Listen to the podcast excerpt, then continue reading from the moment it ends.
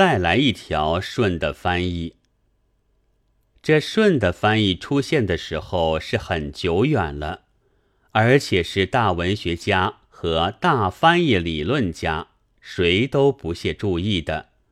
但因为偶然在我所搜集的顺义模范文大成稿本里翻到了这一条，所以就再来一下子。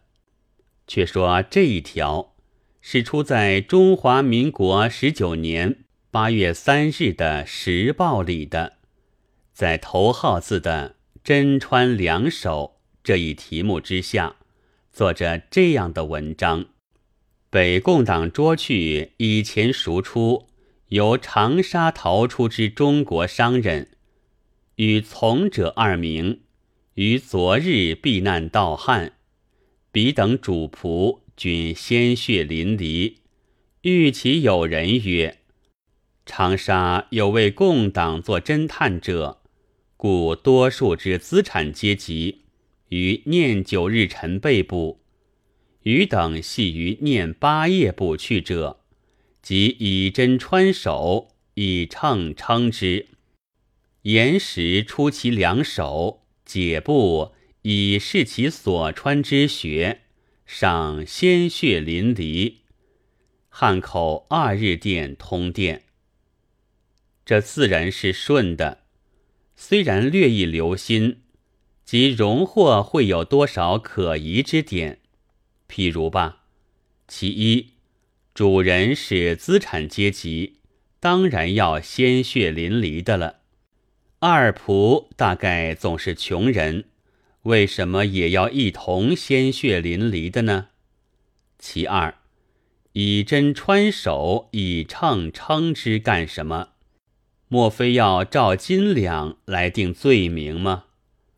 但是虽然如此，文章也还是顺的，因为在社会上，本来说的共党的行为是古里古怪，况且只要看过《玉历超传》，就都知道十殿阎王的某一殿里有用天秤来称犯人的办法。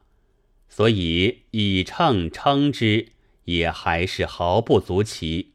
只有称的时候不用秤钩而用针，却似乎有些特别罢了。幸而我在同日的一种日文报纸《上海日报》上，也偶然见到了电通社的同一的电报，这才明白《时报》是因为译者不拘拘于硬译。而又要顺，所以有些不信了。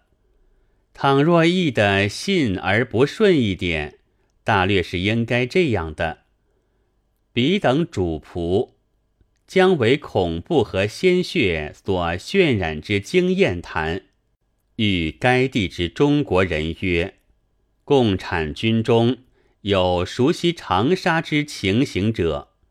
余等系于念八日之半夜被捕，拉去之时，则在腕上刺孔，穿以铁丝，数人或数十人为一串。岩石即以包着沁血之布片之手视之，这才分明知道，鲜血淋漓的并非彼等主仆，乃是他们的经验谈。两位仆人手上实在并没有一个洞，穿手的东西，日本文虽然写作真金，但译起来须是铁丝，不是针。针是做衣服的。至于以秤称之，却连影子也没有。我们的友邦好友，顶喜欢宣传中国的古怪事情。尤其是共党的，四年以前讲裸体游行说的像煞有介事，于是中国人也跟着叫了好几个月。其实是警察用铁丝穿了殖民地的革命党的手，一串一串的牵去，是所谓文明国民的行为。中国人还没有知道这方法。铁丝也不是农业社会的产品。从唐到宋，因为迷信，对于妖人，虽然曾有用铁锁穿了锁骨，以防变化的法子，但久已不用，知道的人也几乎没有了。文明国人将自己们所用的文明方法硬栽到中国来，不料中国人却还没有这样文明。